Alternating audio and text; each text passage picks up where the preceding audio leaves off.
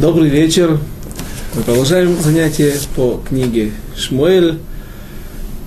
В прошлый раз мы закончили 18 главу, которая, в которой мы познакомились с событиями, в которых Авшалом потерпел поражение. И на этом заканчивается его бунт. Авшалом был убит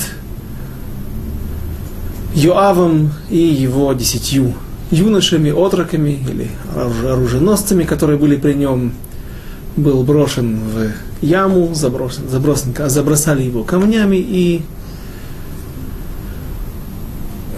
Давид, к Давиду бегут два гонца, один с доброй вестью, другой с вестью плохой.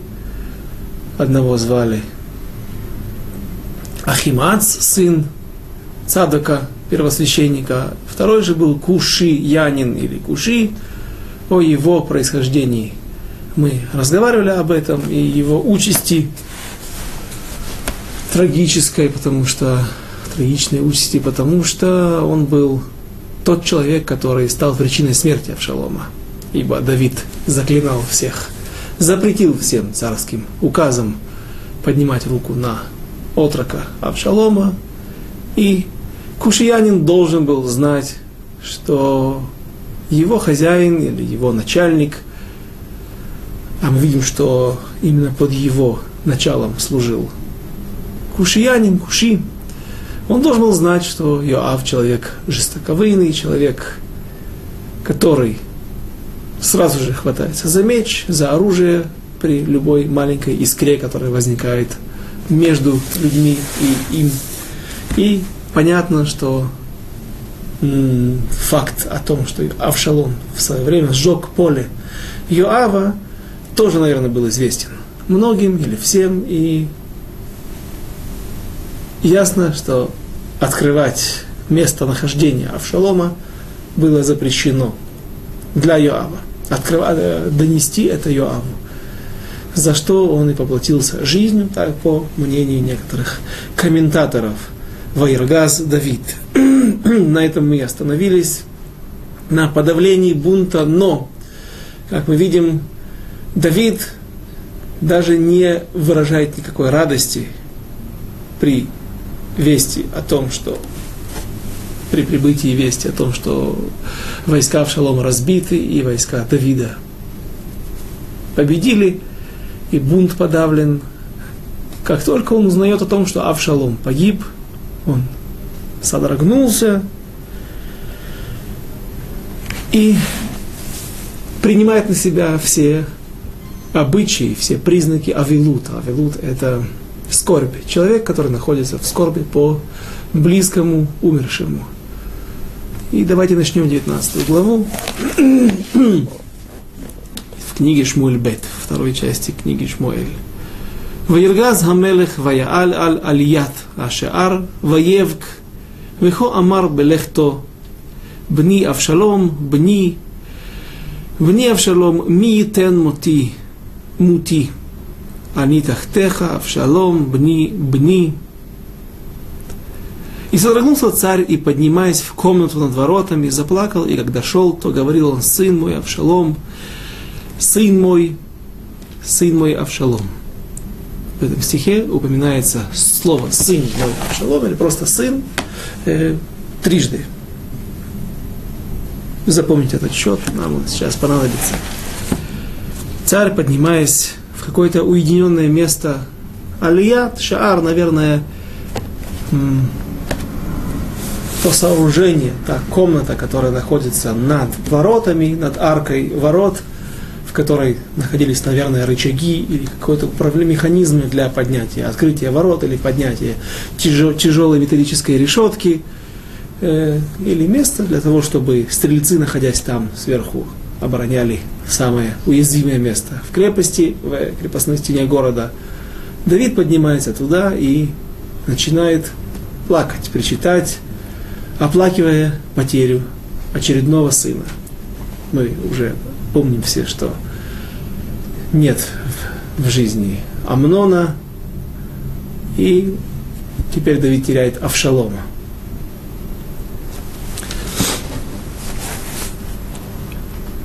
Стих второй.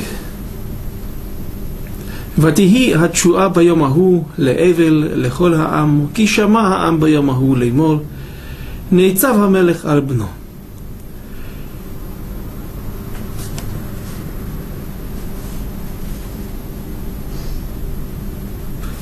И было сообщено, сообщено Яаву вот. Царь плачет и скорбит об Авшаломе, и обратилась радость спасения того дня в скорбь всего народа, ибо услышал народ в тот день, что скорбит царь о сыне своем. Стих третий. стих четвертый, далит.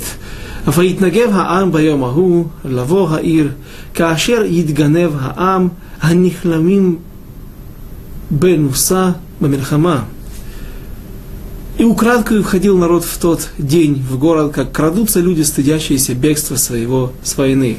То есть люди понимают, что они являются частью скорби, да, причиной, частью причины э, скорби Давида, и поэтому они э, со страхом, с боязнью прокрадываются в город тихо, без э, кличей победы, без кличей радости, без особой эйфории, они входят в дом, в, в свои дома, в в город, боясь, возможно, даже мести Давида, потому что они понимают, что у них есть также часть в этом деле. Убийство Авшалома, поражение их войск, его войск, и убийство Авшалома. Стих пятый. Вновь нам нужно будет посчитать количество слов «сын мой» или просто «сын Авшалом». והמלך לעט את панав, ויזעק המלך קול גדול, бни, бни Авшалом, Авшалом, бни, бни. А царь закрыл лицо свое и взывал царь громким голосом, «Сын мой, Авшалом, Авшалом, сын мой, сын мой!» Стих 6. «Ваявоу Йоав эль хамелех абайт, ваемер ויאמר, הובשת היום את פני כל עבדיך, הממלטים את נפשך היום, ואת נפש בניך ובנותיך, ונפש נשיך ונפש פלגשיך. А царь закрыл лицо свое, взывал, и пришел Йоав к царю в дом и сказал, и стыд привел, в стыд привел ты сегодня всех слуг твоих, спасших ныне жизнь твою, и жизнь сыновей твоих, и дочерей твоих, и жизнь жен твоих, и наложниц твоих, Иоав начинает увещевать Давида, но перед этим остановимся на счете слова «сын мой». Итак, в первом псуке, в первом стихе, и когда шел царь, он говорил, сын мой Авшалом, сын мой, сын Авшалом, а если бы я вместо тебя сын Авшалом? Три раза. Сын мой и четыре раза. И, со, и было сообщено Яу, вот царь плачет и скорбит об Авшаломе, и обратилось спасение того дня. И украдкой входил народ в тот день. А царь закрыл лицо и взывал громким голосом сын мой Авшалом, Авшалом, Авшалом, сын. Всего насчитывают наши мудрецы восемь раз.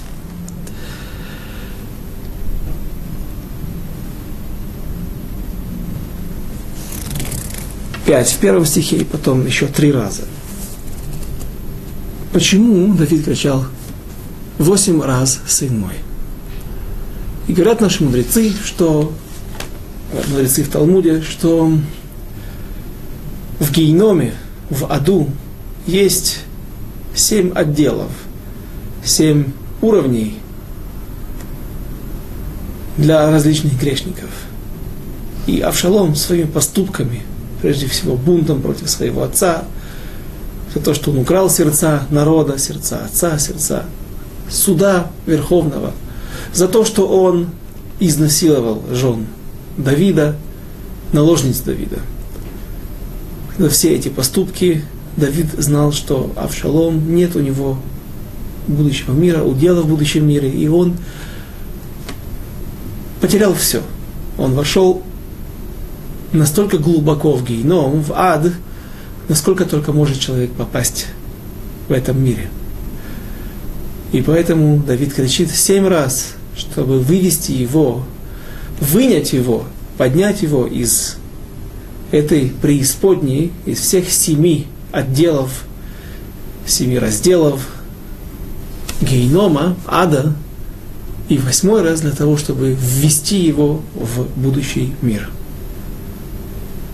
Тот мир, который он создал сам для себя.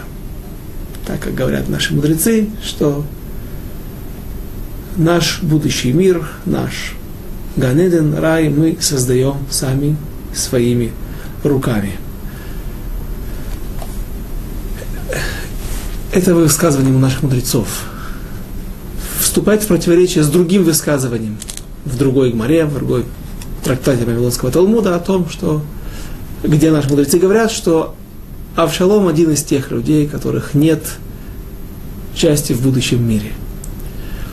И как нам объяснить это противоречие? Никто не пытается объяснить, потому что нет нам навкамина, нет никакой э, актуальности для нашего времени, потому что Авшалом жил в свое время, и все это имеет отношение только к нему. Поэтому нам не важно знать, так смог все-таки Давид это сделать или нет, то, что он хотел сделать. По той же причине нет обязательства э, Лияшев э, объяснять противоречия между Мидрашим. Э, бывает противоречие, стирот между различными источниками в Мидрашах. Как, например, вспомним в самом начале, на самых первых наших уроках, когда мы занимались молитвой Ханы, мы привели противоречие между двумя мидрашами. Один Елкут Чимон, неизвестнейший мидраш, и мидраш Шмуэль, который имеет отношение именно непосредственно к нашим занятиям, в котором в одном говорится, что Хана была в возрасте, родила Шмуэля в возрасте 130 лет, то есть ей было сделано такое же чудо, как и Юхевет маме и Моше, Аарона и Мирьям. И в другом месте говорится, что она была Акара, то есть бездетна 19 лет в Мидраш Шмуэль. И понятно, что если она была бездетна 19 лет, то не значит, что она родила в 130, это сказать. Значит, она вышла замуж в 107, в 110.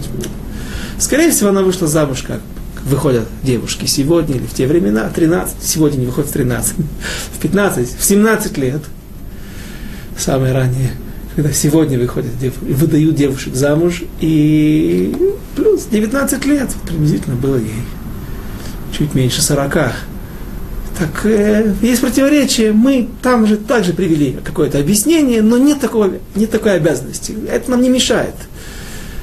Также и здесь, с Авшаломом, мудрецы не пытаются летарес объяснить это противоречие между двумя гморот, между двумя высказываниями наших мудрецов в разных трактатах Вавилонского Талмуда, но может быть, попытаемся мы все же сказать э, какие-то объяснения в одну или в другую сторону. То есть, можно быть сказать, что, можно сказать, что Давид знал, что Авшалом, как сказано в одной из гморот, потерял все права на будущий мир, и поэтому он вытащил его благодаря своей молитве, своему крику, молитве перед Всевышним за Авшаломом, и наоборот, можно сказать, что он молился, однако Всевышний не ответил ему, потому что э, Мушер Абайну тоже молился, но не смог войти в землю Израиля. Потому что не всегда можно изменить ход событий или вердикт, который, отменить вердикт, который вынес Всевышний. Это то объяснение такому обильному количеству слов. Сын мой, сын Авшалом, Авшалом сын. И теперь дальше – мы видим, что царь Давид укутывается в талит, укутывается в свои одежды. Это один из признаков человека, который находится в скорби, человек, который скорбит по умершим. И задают вопрос наши мудрецы, ну, а как же так? Ведь нечестивцев, по ним не сидят шива. Шива – это когда человек у кого-то умирает родственник, не, не дай бог, ло алейну, ло аляфихаз, ни про кого не будет это сказано. И тогда он должен сидеть, например, по отцу и матери 7 дней Шива. Если, например, человек э, был нечестивцем, великим, как в данной ситуации Авшалом, которым он стал, на первый взгляд, то тогда по таким людям не сидят Шива. Или, например, когда человек мамир да, то человек изменяет вере. Изменяет иудаизму и переходит в иную веру, веру идолопоклонников, потому что не все веры являются идолопоклонством, например, ислам, мы уже не однажды упоминали здесь, не является поклонением идолам, а они верят в того же Всевышнего, что и мы, или это иудаи, ислам это монотеизм. Вопрос, вопрос другой, э, верны ли источники и так далее, но э, в общем, в такой ситуации по человеку, как, когда он переходит в другую веру, сидят родители Шива, семь дней, может быть, день, день один, я не знаю точно, слава Богу, не интересовался, не было нужды. И когда он умирает, то по нему Шива не сидят. Он уже умер для Всевышнего, для народа Израиля. И вот вопрос, который возникает, ну а в Шалом, если он такой был, в кавычках, праведник, что удостоился такой чести потерять все свои заслуги, которые были немалы, был человек не маленький, человек большой в плане, в плане духовного, в, в, в духовном плане, Почему же Давид сидит Шива? Давид-то знает хорошо Аллахот. Вновь не нужно нам это повторять. Все помнят, что он сидел в Сангедрине и был главой Сангедрина, главой Верховного Суда один из величайших мудрецов в своем поколении, мудрецов Торы. Что же он, почему он поступает, на первый взгляд, против Аллахи, против закона? Так вот, объясняет Рош Рабейну Ашер, носитель всей ашкенадской традиции, тот, который как бы поставил общий знаменатель под всей традицией, э, один из, из, основных, из основных комментаторов э, Вавилонского, Вавилонского Талмуда, из э, Ахароним, Решоним Хашувим. Он говорит, что Авшалом не делал все специально и на зло. Есть такое понятие. Мумар, мумар это изменник. Ляхис на зло, который делает он. Я знаю, что ну, Например, э, была, была э, очень неприятная история с, э, с правлением царя Минаши. Так вот, Минаши, он служил всем идолам, которые только могли быть. И даже спал со своей матерью. Однажды мать, так рассказывает наша традиция, спрашивает его, ну, как тебе? Нравится получать удовольствие от того места, откуда ты вышел? На что ответил ему Мина, ей Минаши, нет. А зачем же ты это делаешь? Разозлить Всевышнего. Такие люди, нечестивцы гмурим, законченные, о них не идет речь, то есть о них идет речь, когда о них не сидят чива. Если же человек делал, совершал свои грехи потому, что он хотел властвовать, как говорит Рош, Рабейну Ашер в нашей ситуации с Авшаломом. Он был молодой, и это подчеркивает и Давид постоянно. Не трогайте юношу, не трогайте отрока, потому что юноша он – как говорят наши братья, Рувен, кажется, говорит нашим всем братьям, всем коленям, когда они предстают в Египте перед Йосефом, и с ними происходит одно событие за другим, и очень тяжелое, страшное. Они прокручивают пленку на 21 год назад, они не находят никаких преступлений за собой. Представляете, какие были праведники? 21 год никто не нашел никакого подвоха в своих поступках, когда они доходят до Йосефа что-то здесь не так. Наверное, здесь мы были неправы. И говорит им Рувен, говорил я вам, не трогайте его. Кинаару. Юноша он, да, ему было 17 лет. С 13 лет человек уже обязан, может быть, предан смерти за свои преступления против Всевышнего, но нужно брать в рассмотрение, что 13 лет и 17 лет это еще не возраст. Это не возраст, чтобы нести ответственность за все поступки в полной мере, как и абсолютно зрелый человек. В 17 лет даже по иудейскому закону, по еврейскому закону человек не, не берется в армию, а только с 20 лет. С 17 лет права даже человеку не дадут на то, что в армии пойти. А в Америке с 16 лет, а во всем мире с 18, насколько мне известно. Есть вещи, которые бармицва не устанавливает тебе окончательный псак, окончательное э, отношение к этому человеку, его, что это абсолютно сформировавшаяся личность, возмужавшая, окрепшая, с опытом. Поэтому Давид и говорит все время, Авшалом не виноват, он, он да, да, виноват, да, был не, не глупый человек, но должен, нужно, нужно, нужно брать во внимание, что он просто страшно жаждал править на троне вместо Давида. И, как мы говорили уже, что Говорят наши мудрецы, что в сердце Авшалома всегда было, было сомнение. Он боролся с собой убить Давида, чтобы тогда окончательно э, подорвать любую возможность, предотвратить любую возможность а, а возврата Давида на престол. Или же нет, сдвинуть его с престола, посадить рядом по правую руку, дать ему почетное место, почетную пенсию, по, по, царь в отставке. Я его буду сам уважать, так думал Авшалом. Но я хочу править. И говорит Рош, это, поэтому он и не попадает в разряд отпетых негодяев, законченных нечестивцев. И поэтому Давид и принимает на себя все меры, все признаки авилута, скорби о умершем. Но Иав все же его упрекает за это. Давайте продолжим дальше.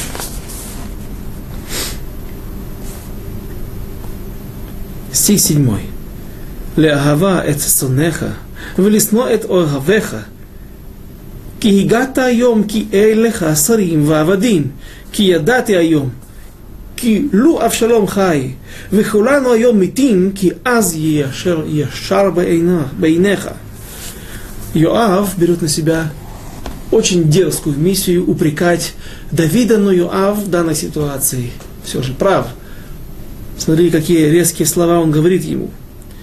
Любя ненавидящих, давайте прочтем вновь шестой стих. «И пришел я к царю в дом и сказал, стыд привел ты сегодня всех слуг твоих, которые воевали за тебя, спасших твою жизнь, жизнь твоих детей, твоих дочерей».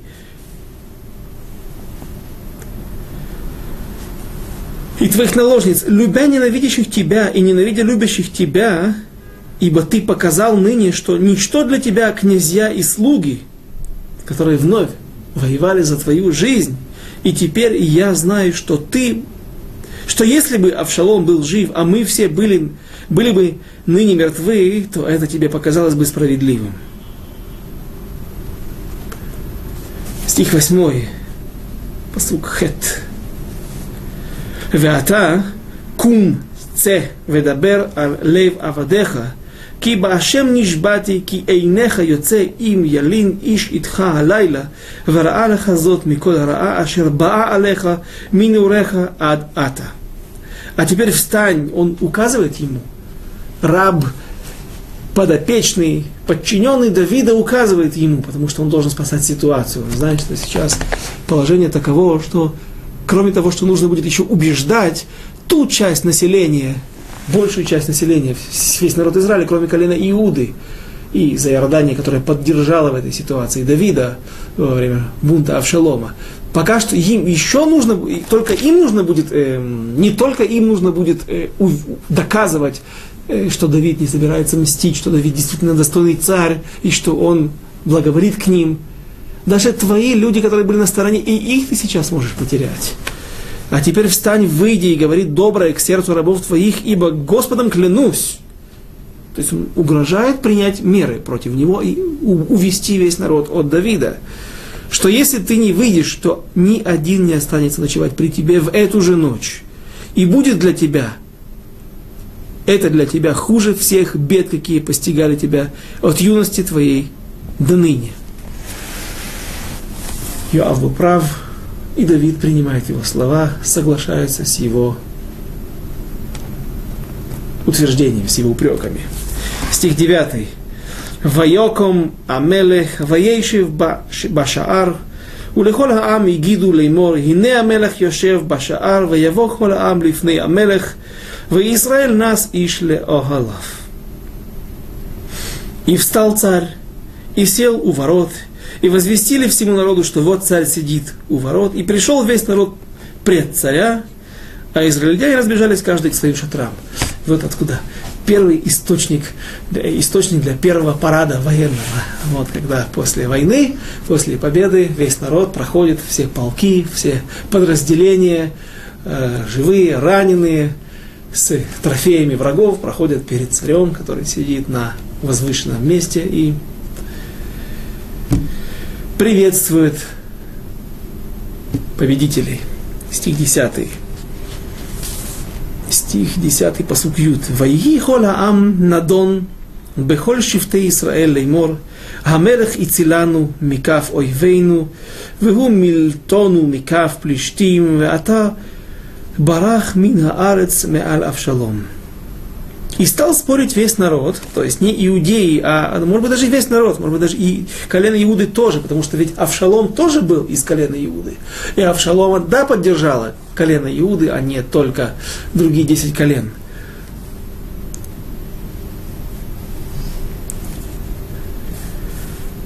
Царь избавил нас от рук врагов наших. Давид в свое время воевал против врагов, и освободил он нас от рук филистимлян.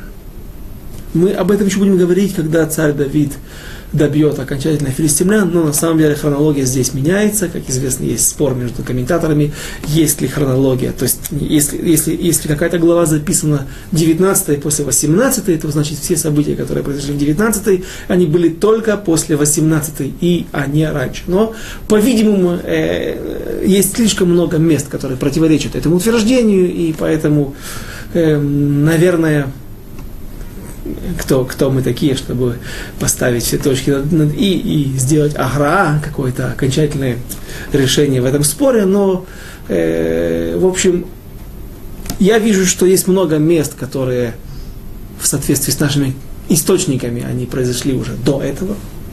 Места, где описаны события, которые были до этого. Например, война с филистимлянами. И вот из слов, э, из слов э, народа Израиля видно, что они говорят о поражении, порабощении филистимлян, как о вещи, которая уже произошла. А, будут еще некоторые события, некоторые войны в будущем, в будущих главах, имею в виду. Поэтому отсюда, наверное, одно из доказательств, что Давид э, уже давно покорил всех филистимлян, разбил всех врагов, и вот они обсуждают, оперируют этими фактами, чтобы сказать, ну что, может быть, нужно попросить Давида, чтобы он вернулся, нужно помочь ему, были мы неправы, Авшалом погиб, и давайте дочитаем и пойдем дальше. Царь избавил нас рук врагов наших и освободил нас от руки филистимлян, а теперь побежал он из страны этой из-за Авшалома. Но, стих 11. ואבשלום אשר משכנו עלינו מת במלחמה, ועתה למה, למה אתם מחרישים להשיב את המלך? Но Авшалом, которого мы помазали на царство над ними, умер на войне, а теперь от чего же вы медлите возвратить царя? Авшалома не могли помазать на престол, потому что э, царя нужно помазывать, вспомним еще раз, при определенных обстоятельствах. Во-первых, это должно быть при присутствии пророка, как это было у царя Шауля и у царя Давида, что его, их помазал на престол пророк Шмуэль. При стечении мудрецов это у Авшалома было. И на ручье. Это тоже не проблема, техническая проблема, которую можно решить. У ручья, который гоня свои воды, показывает на Эймшейхиют, на, указывает на, как бы, является символом того, что это царство его как воды ручья, которые тянутся далеко и потом превращаются в большую реку и впадают куда-нибудь в Средиземное море, я не знаю, ручей Гихон, который есть на Халькидрон, который есть э, в районе Храмовой горы, города Иерус... Э, старого города Иерусалима, если они куда не впадают. Э, но, в общем, э, для этого нужен ручей. Теперь, Понятно, что Авшалом не мог, был, не мог быть помазан на престол. Почему? Потому что э, пророки все были с Давидом. Пророк Гад, Гада Хозе, Натан Ханави, они по очереди один присутствовал с Давидом во всех его мытарствах и гонениях, когда он бежал от, спасался бегством от царя Шауля. Э, потом в конце будет Гад הנביא, э, Гад, Натан הנביא. Гад החוזה, Натан הנביא. Натан הנביא помажет на престол царя Соломона, Шломо а-Мелеха. Так что же они здесь говорят? Говорят, что на самом деле мы как бы его установили на, на, над собой, и поэтому он как бы считается помазанником. И еще один факт. Давайте вспомним, что Всевышний говорит, когда обращается к пророку Шмуэлю, возьми, наполни корнеха, наполни твой рог, маслом и ступай, помажь, вступай в Бетлехем, там найду я тебе в Вифлееме человека из семьи Ишая, одного из сыновей, помажешь на престол, ты помажешь на престол. Так говорят некоторые комментаторы, что был специальный рог, специальный сосуд, в котором хранился, хранилось масло, или, может быть, масло, масло помазания, которое сделал еще Моше в пустыне, хранилось где-то у пророка или у того человека, который получал по традиции быть лидером народа, духовным лидером народа в, будущих поколениях, и вместе с этим получал какой-то какой сосуд, склянку с маслом. Вот был специальный рог, в который наливали специальное масло. И понятно, что такое рог и такое масло было также вместе с пророком, который был в изгнании вместе с Давидом. Ну, скажем, они просто говорят, мы помазали, то есть установили Авшалома над собой, но вот он погиб Стих 12. Веамелех Давид שלח אל צדק ואל אביתר הכהנים לאמור, דברו אל זקני יהודה לאמור, למה תהיו אחרונים להשיב את המלך אל ביתו, ודבר, ודבר כל ישראל בא אל המלך אל ביתו. И сказал Давид,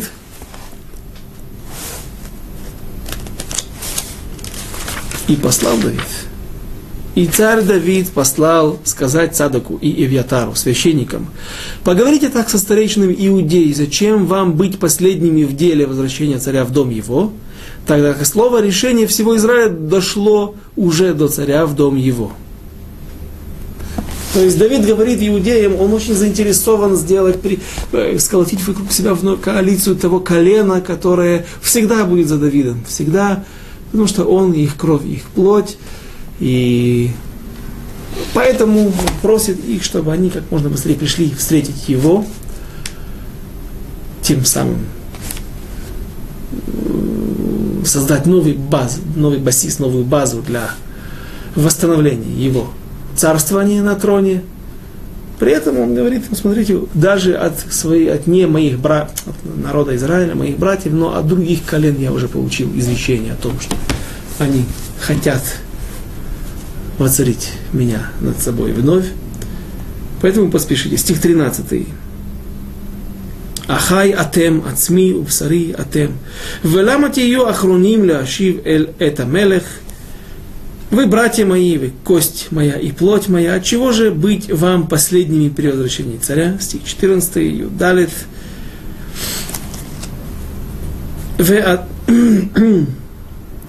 ולמסע תאמרו, הלא עצמי ובשרי אתה, כה יעשה לי אלוקים וכה יוסיף, אם לא שר צבא תהיה לפניי, כל הימים תחת יואב.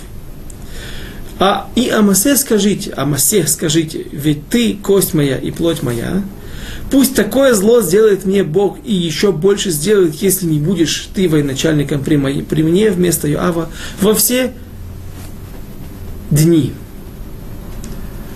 Давид делает также еще один шаг конем. Он назначает главнокомандующего войск Авшалома, он также был одним из военачальников в войсках у царя Шауля, Амаса, сына Етера, назначает его главнокомандующим над всеми войсками. Почему? Прежде всего, ему, ну, ему еще нужно, он, он делает еще один поступок для того, чтобы вернуть и привлечь иудеев, заинтересовать их, чтобы они полностью перешли как можно быстрее на его сторону и признали его. Ведь иудеи тоже боятся. Вдруг Давид будет мстить за то, что они поддержали, часть из них поддержала Авшалома. Ну и во-вторых, есть причина. Йоав нарушил приказ царя. За это царь смещает его с престола. И Амаса, почему он называет его кровь и плоть? Об этом уже говорили. Он был его племянником, как и Йоав. Они были двоюродные братья. Амаса и Йоав. Амаса сын Етера и Амаса и Йоав сын Цруи. Цруя была сестра Давида. И Амаса был сыном другой сестры Давида. У Давида было две сестры. Цруя и Авигаэль. Теперь, почему мы говорили, здесь называется у Йоава, его называют не по папе, по маме, Йоав, сын Цруи, папа его был Срая. Э, мы ответили, что поскольку, наверное, он был не очень важный человек, не будем говорить о нем плохо. Предположение такое, нигде не фигурирует, как э, кто-то там из глав Санедрина или военачальников, то поскольку жена его была, пусть и жена, но из царского рода, его называют всегда по имени матери. А в ситуации с Амаса, почему же Амаса сын не Авигаэль, а сын Етера? Кроме того, Етера этот был или еврей, или, как мы сказали, гер, араб, который прошел Гиюр и тоже был величайший мудрец, стал величайшим мудрецом Торы. Ятра Ишмаили, нет, сын Ятра, сын Ятра Ишмаили, Амаса сын Етера. Э, так, поскольку он был в, в, в, в Бейт Мидраше сидел, то он был величайшим мудрецом Торы. Тут уже э, Авигаль не помогает, ей не помогает ее родовитость, что она происходит из такого царского рода. В общем, эти два двоюродных брата являют, представляют друг другу конкуренцию, и Амаса назначается на пост главнокомандующего всеми израильскими войсками. К сожалению, это назначение долго не продержалось. Йоав вновь своей жестокостью, своей коварности расправился с Амасой, вновь э, используя трюк при этом, рассчитывая на то, что Амаса не ожидает от него удара, он поразит его в тот же пресловутый хомиш, в то пятое ребро, где э, желчный пузырь соединяется с печенью и такой удар растекает это соединение, желчь выливается на печень и происходит практически мгновенная смерть. Я не медик, поэтому условия, нюансы, э, что причиняет смерть, могут быть иные. Но факт остается фактом. Очень популярная у различных убийц и воинов. Уж очень популярна эта точка, мертвая точка. Но свое дело все же это назначение сделало, и иудеи первые бросаются к Давиду, к Иордану, для того, чтобы переправить его на сторону основной земли Израиля.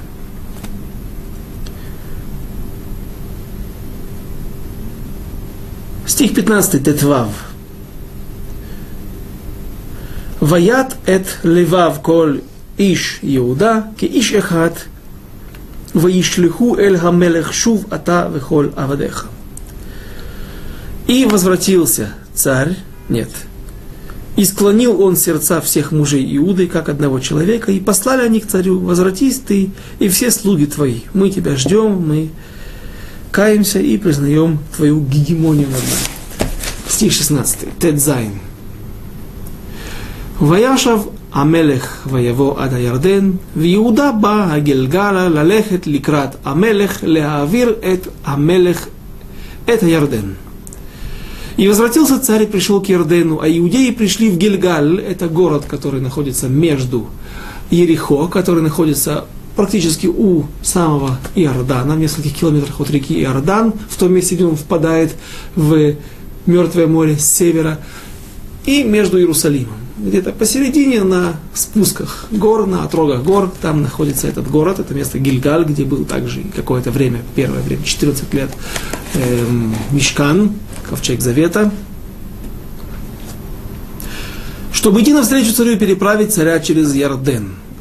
Стих 17. И вот появляется здесь, кто, кто бы подумал, кто бы, кто бы мог подумать, Шими бен Гера, стих 17. Ваимагейр Шими бен Гера, бен Хаимини, ашер ми бахурим, ваерет им иш Иуда ликрат амелех Давид. И поспешил Шими сын, сын Гейры, Биньяминянин из Бахурим, и пошел с иудеями навстречу царю Давиду. Стих 18.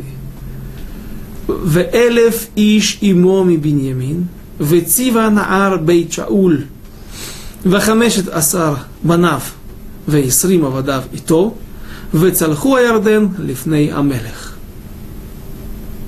И с ним, с кем? С Шими Бенгера и с ним тысячу человек Биньяминян и Цива, еще один негодяй, слуга, слуга дома Шауля, и 15 сыновей, и 20 рабов его с ним, и переправились они через Ярден навстречу царю. Стих 19. В Авра Хаавара ла авир эт бейт амелех велаасот атов бейнав вешим'i бен гера нафал лифней амелех беавро майарден. Когда переправился паром через Ярден, чтобы перевести дом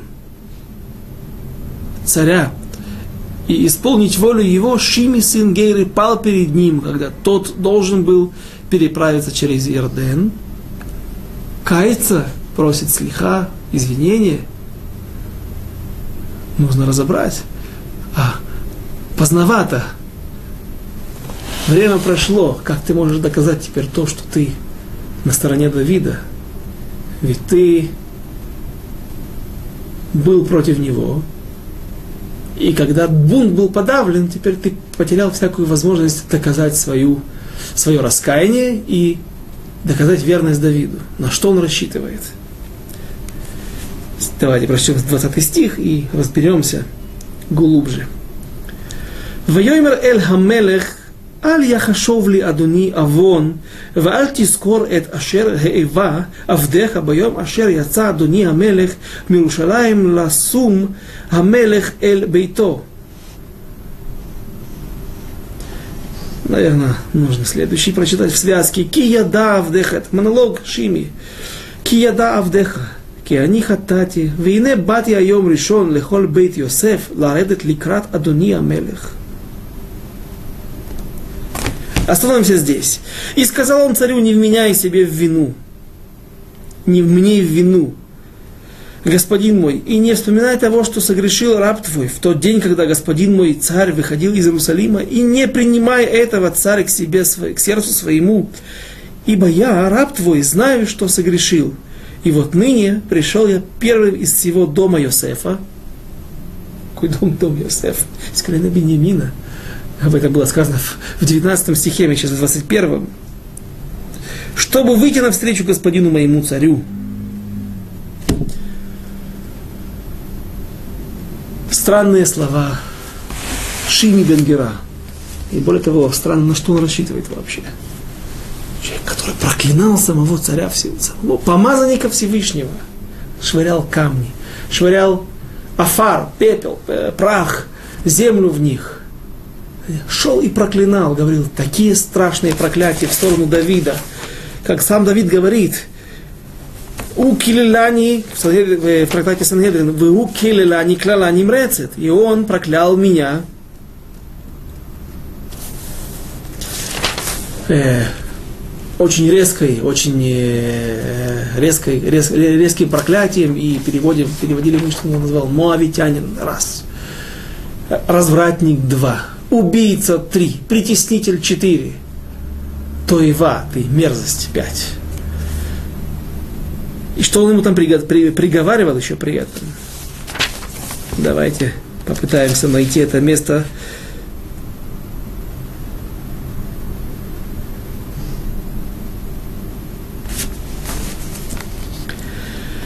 И так говорил Шими, глава 16, стих 7, 8.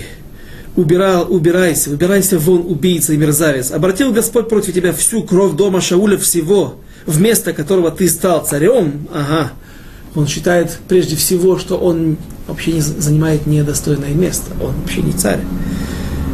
И перед Господом царство в руки Авшалома, сына твоего. И передал Господь, извините, Давай, нужно прочесть на, на, на, на иврите. Мухабеят Авшалом бейнеха вагине бератха ки иш дамим ата. И вот бератха.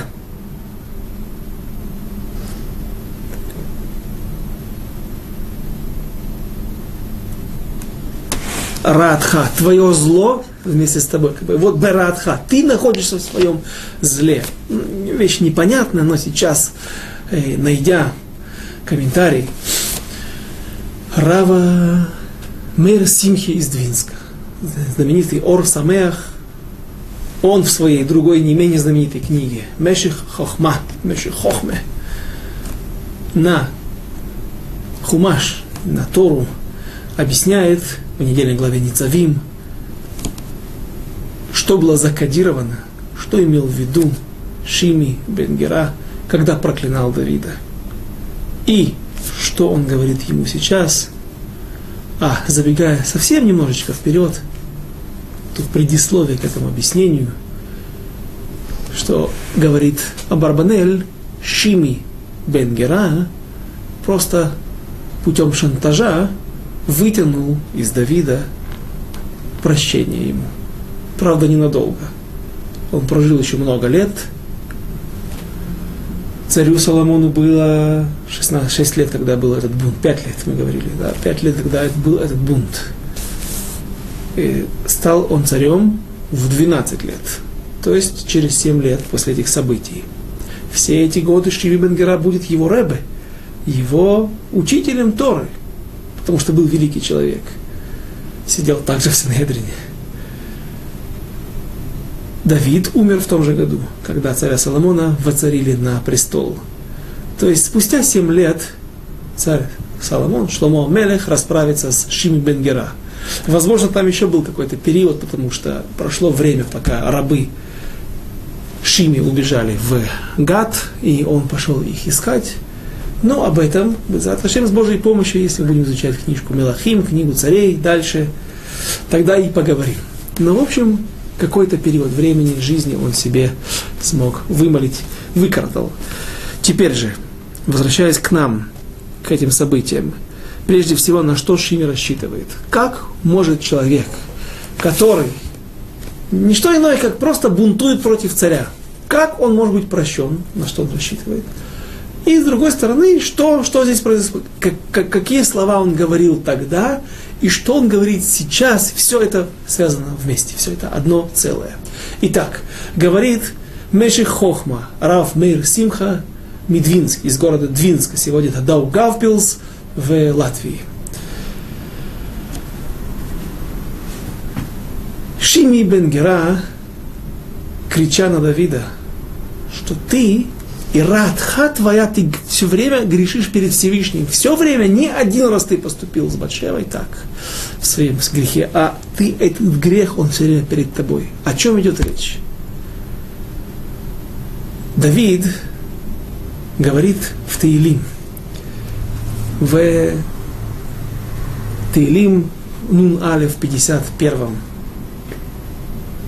псалме он говорит так – Лиха левади хатати, веара бейнеха асити. Тебе только пред тобой я согрешил, и зло, зло в глазах твоих я сделал. Кипшаай они эда, вехатати нигди тамид.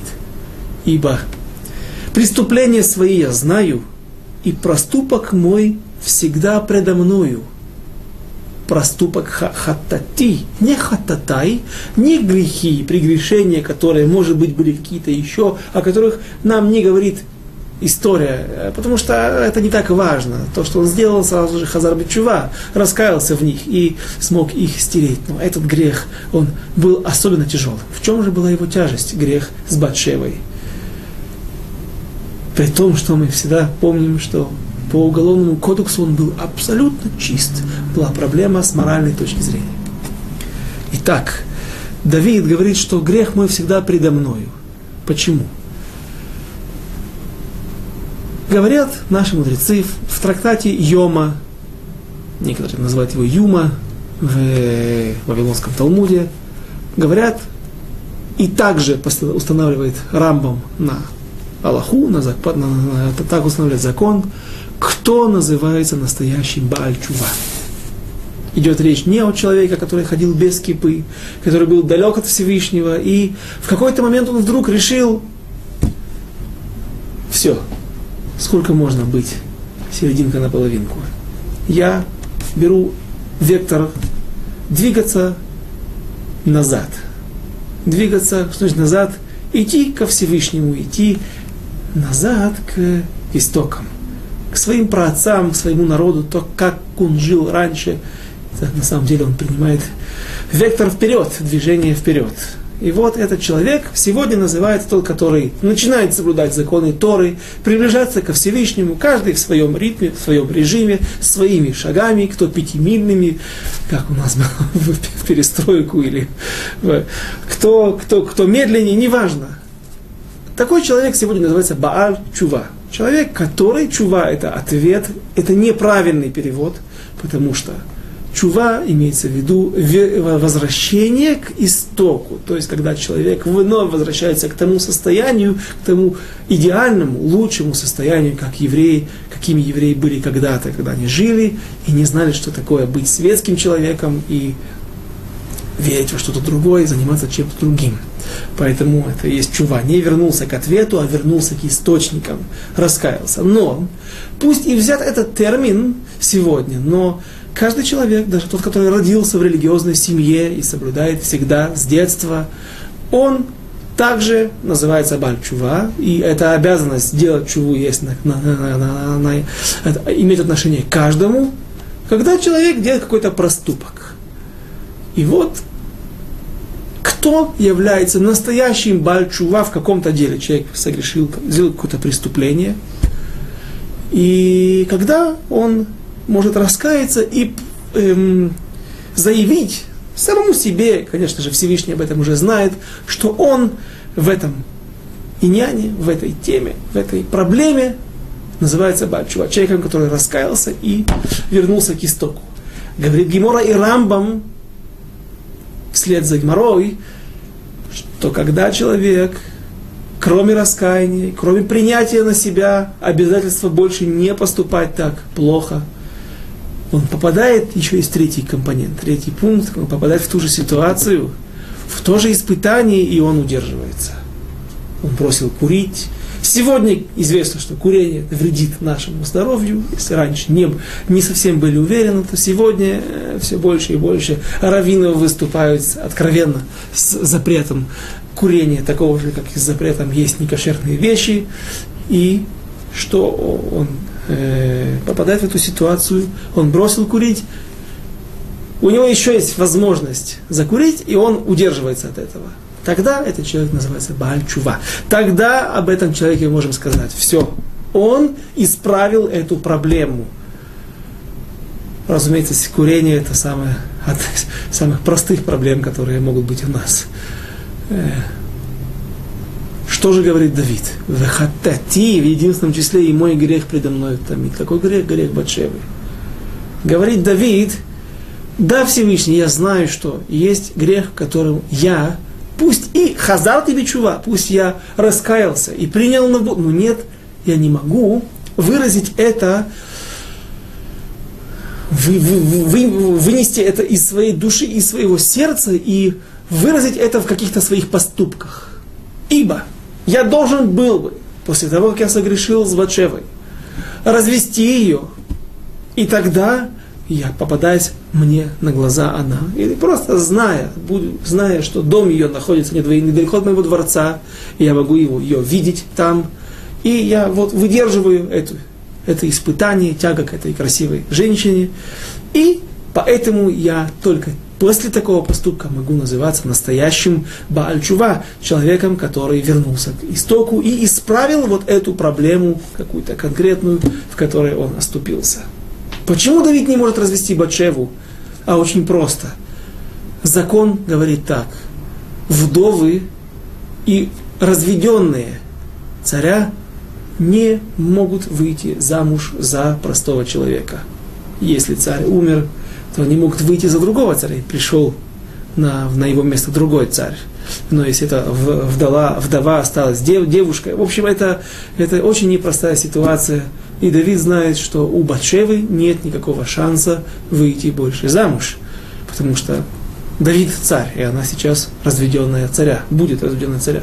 И что получилось? Что он причинил ей еще большее страдание, еще больше страдания. Он э, согрешил, убил его, ее мужа, э, сделал так, чтобы его руками он, чужими руками он убил мужа ее, и Урия Хити, умирает один ребенок, рождается другой, теперь он ее разведет.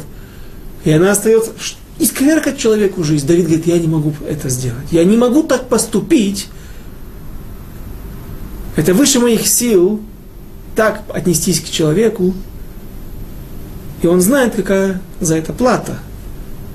Плата то, что он никогда не может доказать всему человечеству, людям, которые живут вокруг него, что он исправился, что он праведник во всем и в этой проблеме в том числе.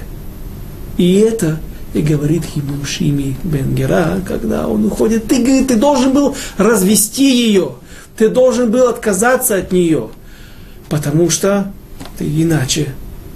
Как же ты можешь петь в своих песнях, в своих псалмах, что ты праведник, что э, я хазар ты чува? Докажи. Сможешь ли ты показать нам это, доказать это? Не можешь.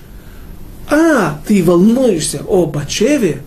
Об этом говорит Богиши Бенгера. Кто сказал тебе, что ты вообще царь? А та, вспоминаем нутрикон, эту гемат, эм, заглавные буквы эти, этого слова, которое расшифровывает Клала Нимрецет, которое расшифровывает Давид.